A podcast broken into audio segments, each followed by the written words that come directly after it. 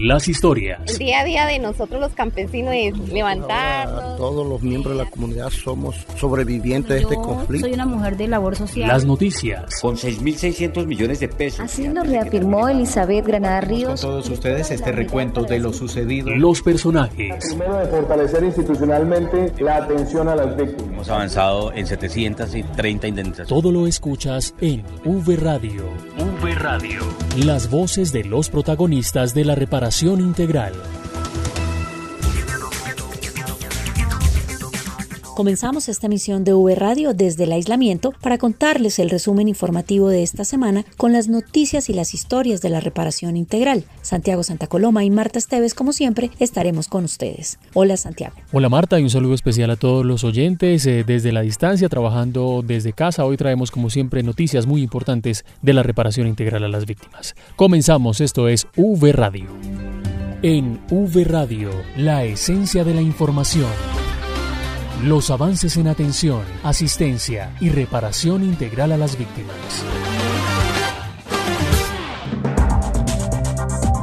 Este 7 de agosto se cumplieron dos años de gobierno y en este periodo la Unidad para las Víctimas ha avanzado en la implementación de acciones reparadoras a sujetos eh, colectivos, en la entrega de indemnizaciones administrativas a víctimas eh, de manera individual, también en los procesos de reparación a los sujetos étnicos, el acompañamiento a las víctimas de desplazamiento en su proceso de retorno y reubicación, entre otros. Marta. Todo lo anterior muestra el compromiso del gobierno con las víctimas más afectadas por la violencia y con la implementación del acuerdo de paz en el marco de la política de paz con legalidad. El balance de la unidad lo entrega el director Ramón Rodríguez, quien se encuentra con Cristian Puentes. En cumplimiento de la agenda institucional que adelanta la unidad para las víctimas, su director Ramón Rodríguez llegó al departamento de Boyacá, esta vez también para hacer una presentación y entregar un balance de lo que han sido los dos primeros años del gobierno del presidente Iván Duque. Director, cuéntenos cuáles son esos temas, esos avances que se han logrado en materia de atención, asistencia y reparación a las víctimas del conflicto. Lo primero es, de verdad, estamos cumpliendo una agenda en el departamento de Boyacá,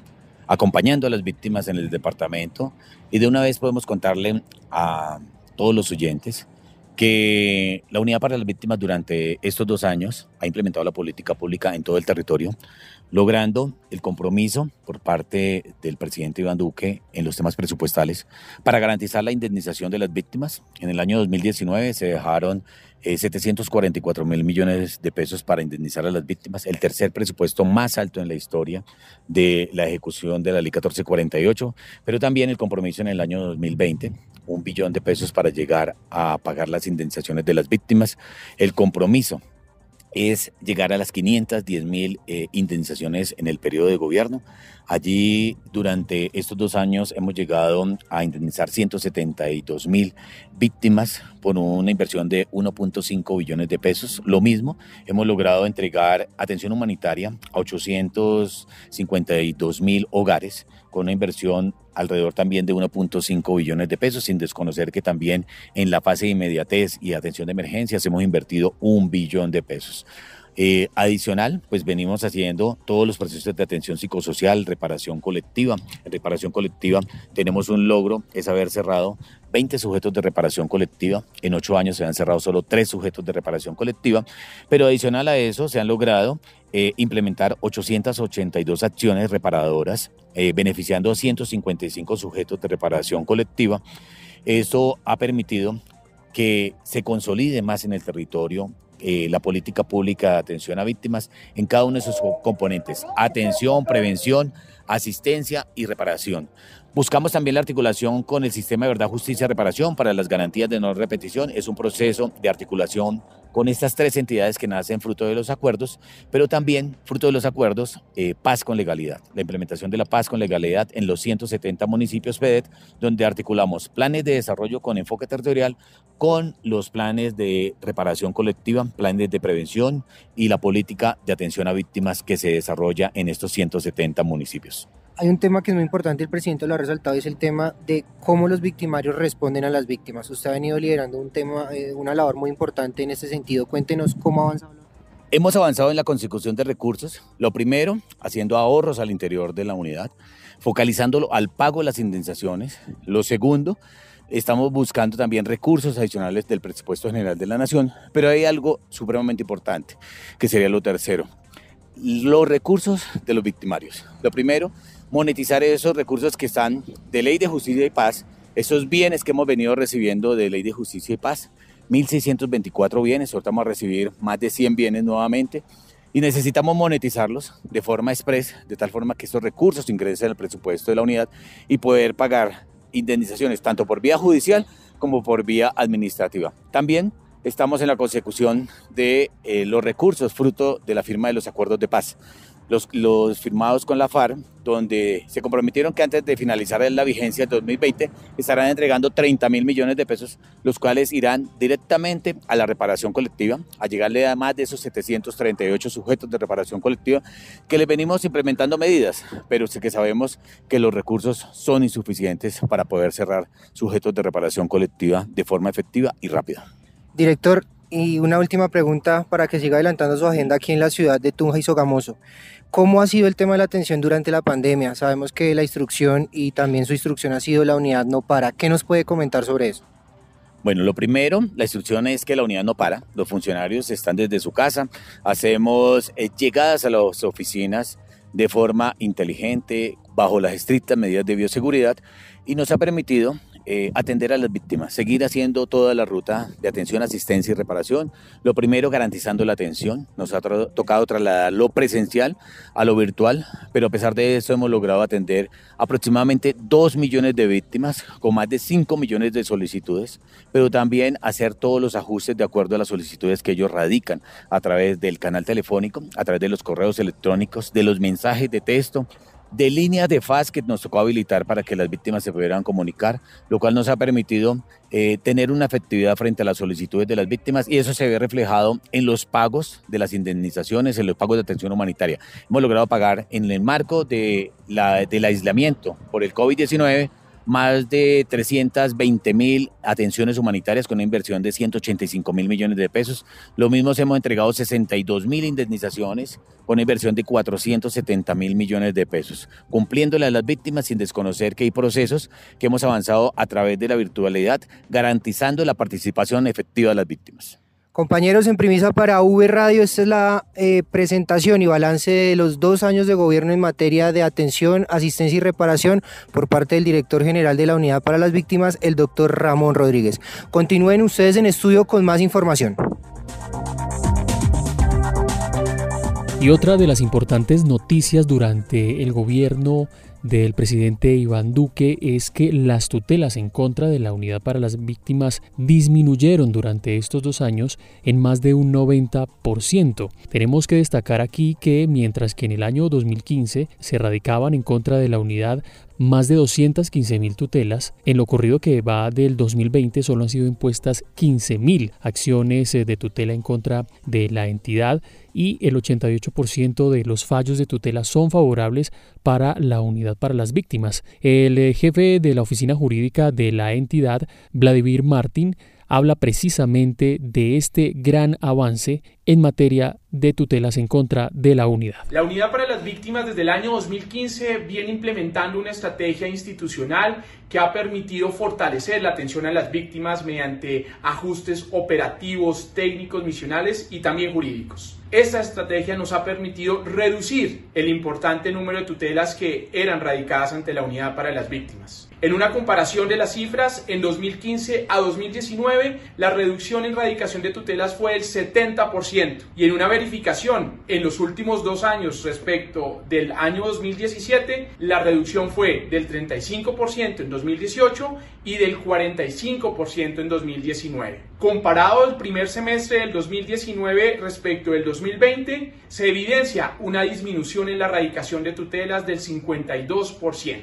Estos datos más el porcentaje de éxito en la favorabilidad de los casos de tutela, arrojan que el 88% de los casos que son fallados en sede de tutela son favorables a la unidad para las víctimas. Estos resultados, sin duda alguna, evidencian que el sistema de atención a las víctimas a través de los mecanismos de atención presencial, virtual, escrito o telefónico permiten reducir el número de acciones de tutela en contra de la unidad, pero además un ejercicio juicioso y sólido en los argumentos jurídicos que se presentan ante los jueces de tutela. Es decir, hoy las víctimas no requieren acceder al mecanismo en la acción de tutela para garantizar sus derechos. Las víctimas tienen hoy un mecanismo administrativo que garantiza el debido proceso, la oportunidad y la confiabilidad en la información y medidas que entrega la unidad para las víctimas. V Radio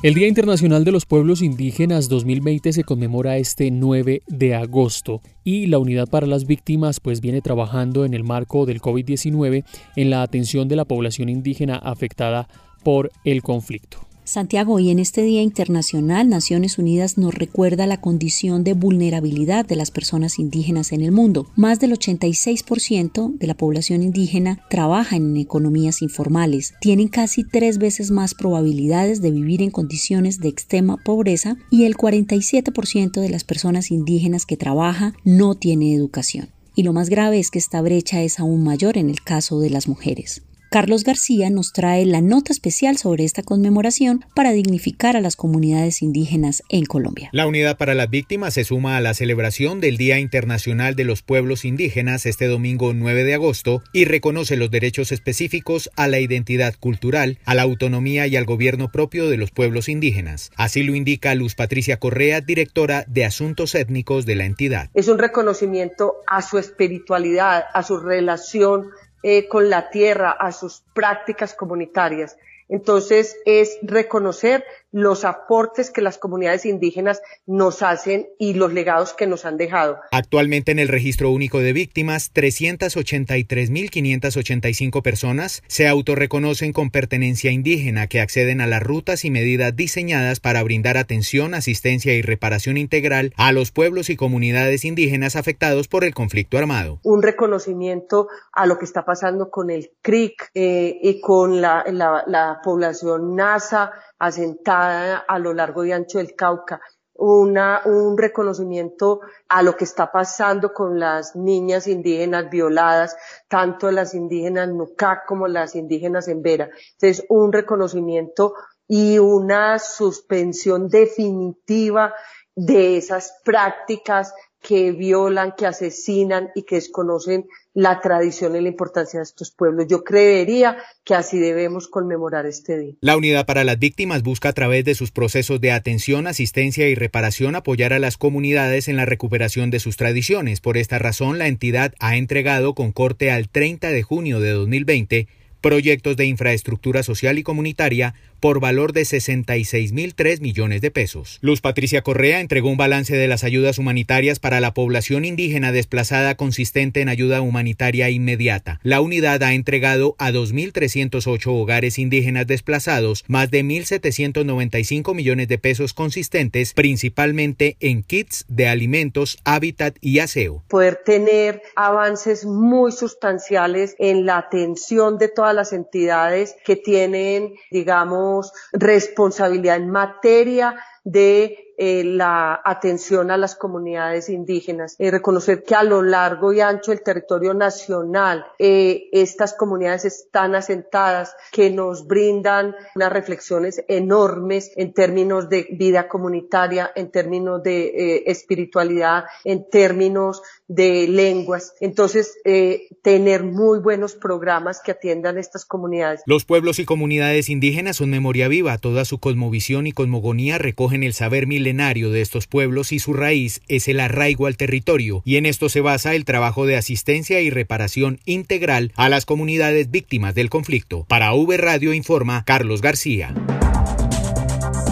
Y del 10 al 15 de agosto les contamos eh, también que el país celebra la Semana Nacional de la Juventud. La Unidad para las Víctimas eh, se une a esta celebración visibilizando a los jóvenes víctimas, líderes en los territorios, reconociendo sus proyectos de vida, su emprendimiento y el trabajo en la construcción de paz. Durante esta semana se llevará a cabo un encuentro de jóvenes eh, representantes a la Mesa Nacional de Participación Efectiva de las Víctimas y Alejandro Márquez nos trae los detalles. Un saludo Alejandro, adelante. Hola Santiago, Marta y oyentes. Educación, empleabilidad y estrategias productivas que garanticen bienestar a los más de 2.2 millones de víctimas jóvenes del país serán entre otros los temas centrales de los 33 delegados que se reunirán en el Encuentro Nacional Virtual de Jóvenes Víctimas que se realizará los próximos jueves y viernes, según Laura Borrero, representante de esa población en la Mesa Nacional de Participación Efectiva de Víctimas. Quiero hacerle a todos y todas una gran invitación, sobre todo y en especial a los representantes de jóvenes víctimas en cada una de las mesas departamentales de Colombia y es a que participen de nuestro encuentro que se va a realizar el 13 y 14 de agosto, encuentro que se va a realizar en la Semana de la Juventud. Es muy importante para todos nosotros que todos participemos en este encuentro porque vamos a desarrollar actividades que son muy importantes para nuestra juventud víctima, sobre todo los lineamientos para las elecciones de los consejos municipales de juventud. Recuerden que tenemos esa curul especial y le debemos, le debemos dar un buen uso, por eso vamos a crear unos lineamientos y entre todos vamos a trabajar para que se lleve a cabo el mejor encuentro, del cual va a ser partícipe el doctor Ramón Rodríguez, el director de Colombia Joven Juan Sebastián Arango y el director del ICETES Manuel Acevedo. Así que están todos cordialmente invitados. Desde Bogotá informó Alejandro Márquez. La unidad para las víctimas se consolida en todo el territorio nacional y en V Radio les contamos lo que pasa en las regiones. En el departamento de Boyacá, la Unidad para las Víctimas llevó a cabo una jornada más para la entrega de kits alimentarios para las víctimas del conflicto. Vamos en directo con Cristian Puentes para que nos entregue más detalles. Adelante, Cristian. Compañeros, muy buenos días. Eh, esta vez desde la ciudad de Tunja y Sogamoso, el director general de la Unidad para las Víctimas se trasladó para hacer una entrega de kits alimentarios y de donaciones a las víctimas del conflicto. Saludamos a esta hora al doctor Ramón Rodríguez. Doctor, cuéntenos cuántas entregas de kit realizaron, cuántas donaciones, cuántas víctimas beneficiadas. Bueno, Cristian, hicimos una labor articulada con la gobernación del departamento, con la alcaldía, con el señor gobernador, con Ramiro Barragán, con el señor alcalde, Luis Alejandro Fúneme. Allí entregamos paquetes alimentarios a esas víctimas que no han recibido ningún programa social y que gracias a la caracterización que hacemos a través de la Red Nacional de Información, les podemos llegar a esas víctimas que definitivamente por las mismas circunstancias de la pandemia y a la oferta que se tiene en el territorio no habían recibido ningún beneficio. Hoy podemos decir que en Tunas entregamos más de 30 paquetes alimentarios a las víctimas que habían sido focalizadas, acompañadas de paquetes de donaciones, donaciones que recibimos nosotros por parte de la DIAN y que también damos el agradecimiento a la DIAN y que nos permiten hacer de una forma eh, articulada e integral la atención a las víctimas, entregándoles paquetes alimentarios, pero también elementos de donación que les permite fortalecer el entorno familiar, el entorno personal y el entorno comunitario. Director, en Sogamoso también realizamos otra entrega importante, también se fortalecieron esos lazos con la alcaldía. Cuéntenos en materia interinstitucional qué se ha podido avanzar tanto en Tunja como en Sogamoso. Allí en Sogamoso también entregamos, entregamos 44 paquetes en las mismas condiciones, paquetes alimentarios, donaciones y lo que buscábamos allí con el señor alcalde la articulación, los programas de gobierno que tiene la administración, que se ha reflejado en los planes de acción territoriales que se construyen con las víctimas a través de las mesas municipales. Las mesas nos manifestaban allí que ha sido un proceso articulado de concertación, hay cosas buenas, hay cosas malas, pero lo más bueno es poder llegar a esos procesos de concertación y llegar a consolidar esos planes de acción territorial, esos planes operativos que van en camino a el fortalecimiento de la atención a las víctimas y en el cumplimiento de los planes de desarrollo de los mandatarios. Compañeros, esa es toda la información desde el departamento de Boyacá. Sigan ustedes con más información. Muchas gracias. La unidad acompañó el cierre de la iniciativa de memoria mediante la conservación de tradiciones para los niños y adolescentes en NASA La Gaitana en Caquetá. Indira Lorduy nos cuenta. Con una minga para afrontar el dolor causado por la violencia, integrantes de la comunidad NASA West Kiwi La Gaitana en zona rural de Florencia Caquetá realizaron el cierre de una iniciativa de memoria que busca involucrar a niños y adolescentes en las tradiciones indígenas. Gina Lombana, directora territorial de la unidad para Caquetá y Huila, indicó al respecto. La unidad para las víctimas acompaña construcción de la iniciativa de memoria para los NASAWEX en el departamento del Caquetá. Este piloto que promueve la conservación de las tradiciones es liderado por el Ministerio de Salud y operado por el cooperante internacional Blue Con esta actividad de memoria local se buscó retomar las prácticas ancestrales de esta comunidad, vinculando a la población más joven. John Jairo Ulcue, docente de la comunidad, opinó en relación al trabajo desarrollado por la unidad. Gracias, unidad de víctimas a través de enlaces de otros ONGs, ahora ya tenemos este caso de pensamiento, al igual es muy satisfactorio para toda la comunidad porque aquí es lo que se refleja más y fortalece más cada día eh, nuestro proceso que estamos llevando como indígenas nazas. Durante la jornada se utilizaron las tamboras fabricadas por los integrantes de la comunidad y se interpretaron canciones y bailes ancestrales de los NASA como parte de la sensibilización a esta población étnica del Caquetá para superar los hechos de violencia que intentan dejar en el pasado. Desde Florencia, capital del departamento del Caquetá, informó Indira Lorduí. En Puerto Carreño, la Unidad para las Víctimas acompañó un encuentro para fortalecer los saberes ancestrales de las comunidades indígenas. La nota con Camilo Aguirre. La Unidad para las Víctimas realizó el acompañamiento logístico a la comunidad de Canalitojo en desarrollo del tercer encuentro con otra comunidad para el intercambio de saberes que se realizó entre el primero y el 2 de agosto. Carlos Pardo Alezón es director territorial de la unidad en el Meta y los Llanos Orientales. Logramos que los médicos tradicionales y parteras de Canalitojo perteneciente a las familias indígenas Sicuane, Sáliva y Amorúa, interactuaran con sus pares de la comunidad indígena de Morichalito, un resguardo de la etnia Morúa que está ubicado aproximadamente a cinco horas en carro. En el encuentro, los médicos tradicionales compartieron sus saberes acerca del uso medicinal de las plantas y las parteras socializaron el rezo tradicional aplicado en su labor y otras costumbres propias. El director hizo énfasis en que, aunque esta es una actividad autónoma de los pueblos indígenas, la entidad ha velado por el cumplimiento de los protocolos de bioseguridad. Establecimos una pedagogía para el cuidado de la bioseguridad que fue socializada al inicio de cada jornada por un líder de la comunidad. La actividad se desarrolló en un sitio semiabierto y se respetó el distanciamiento social. Además le suministramos tapabocas desechables que se cambiaron después de cada comida un recipiente adecuado para el lavado de manos jabón líquido y toallas de papel. Estos encuentros buscan restablecer la riqueza cultural de los pueblos indígenas que se agrupan en el territorio del sujeto de reparación colectiva de Canalitojo, garantizando que su cultura no desaparezca. En Medellín, jóvenes víctimas fortalecen sus capacidades gracias a las estrategias de la unidad dirigidas a esta población. Juan Carlos Monroy con la nota. 40 jóvenes víctimas del conflicto armado beneficiados con encargos fiduciarios participaron en Medellín de la estrategia psicosocial proyectándonos, aprendiendo que tienen derechos, oportunidades y metas por alcanzar. El director de la Unidad para las Víctimas en Antioquia, Wilson Córdoba Mena, explicó esta medida de reparación. Estos jóvenes fueron víctimas directas o indirectas del conflicto junto a sus familiares y por eso son orientados como sujetos de derecho en su proceso de reparación con enfoque diferencial de niñez y adolescencia. Esta estrategia también es una medida de satisfacción y garantía de no repetición de los hechos victimizantes. Los adolescentes como Camila aprendieron que el encargo fiduciario que recibirán al momento de cumplir la mayoría de edad debe impulsar sus proyectos de vida. Yo, por supuesto, mi mamá me dijo que que esa plata era para mis estudios, para la, universidad para hacer mis estudios más y poder lograr algo en la vida. La Unidad para las Víctimas ha entregado más de 100.000 encargos fiduciarios a jóvenes en Colombia como parte de su reparación integral. Desde Medellín, informando para V Radio, Juan Carlos Monroy Giraldo.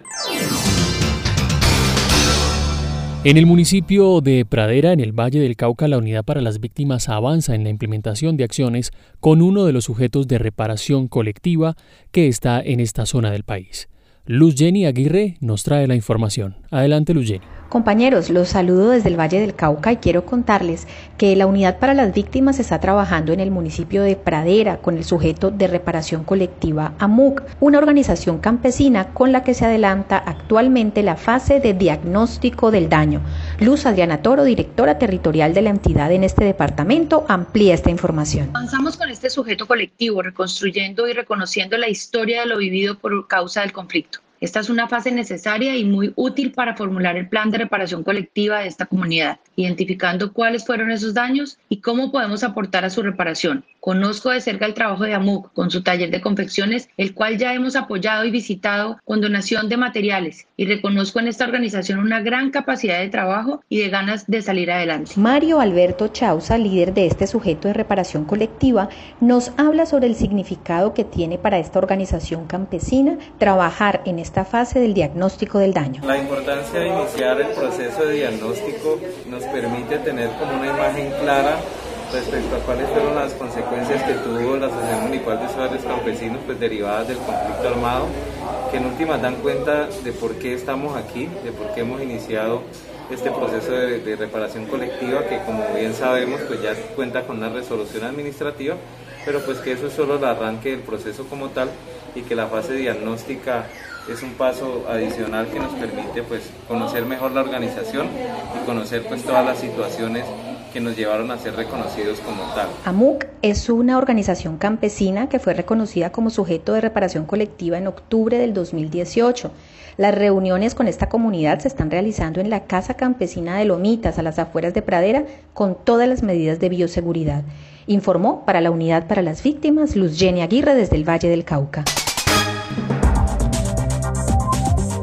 Y para finalizar, les contamos que el director y la subdirectora de la Unidad para las Víctimas, con el consejero presidencial para la estabilización y la consolidación, realizaron esta semana el lanzamiento de la estrategia de capacitación para víctimas Participas con Legalidad. El director Ramón Rodríguez se refirió así sobre el tema. Participas con legalidad es una estrategia transformadora que, busca eh, estar en todos los territorios. Además de eso, consolidar en la población víctima, eh, estrategias que le permitan ser actores activos en el territorio, en cada uno de los planes de desarrollo que se tienen en el territorio, pero más allá de eso también es generar capacidades en cada una de las familias y de las víctimas que participan. Importante, los tres pilares fundamentales del plan de desarrollo del presidente Iván Duque es que conozcan las víctimas, equidad, legalidad y también emprendimiento y la paz con legalidad importante en estos 170 municipios PEDET. Los interesados en Participas con Legalidad pueden eh, inscribirse a través eh, del correo electrónico participas.legalidad.unidadvictimas.gov.co.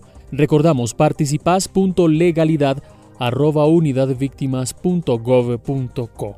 Para más información visite www.unidadvictimas.gov.co. Así llegamos al final de V Radio. Recuerden seguirnos en redes sociales, Facebook, Twitter e Instagram como Unidad Víctimas. Hasta pronto. V Radio, las voces de los protagonistas de la reparación integral.